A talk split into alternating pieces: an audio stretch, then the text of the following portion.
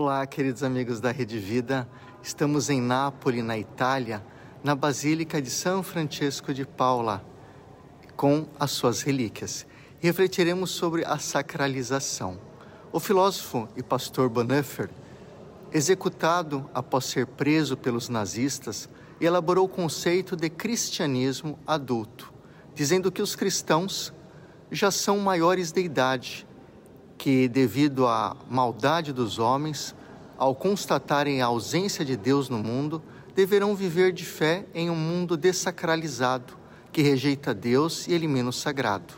O filósofo romeno Mircea Eliade diz que o homem toma conhecimento do sagrado porque esse se manifesta e se mostra como qualquer coisa absolutamente diferente do profano.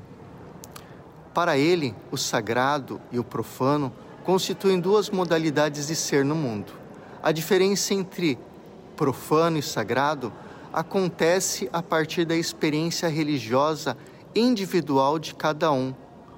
Ou seja, aquilo que é profano para uns pode ser sagrado para outros, como por exemplo, na Índia, as vacas são sagradas, no Ocidente, não passam de animais.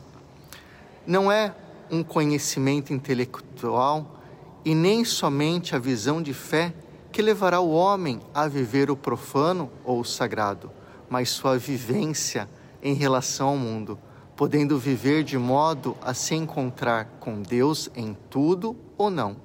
Viva de maneira sagrada. Professor Fernando Tadeu, para a Rede Vida, frente a frente com a missão de comunicar. Tchau, tchau.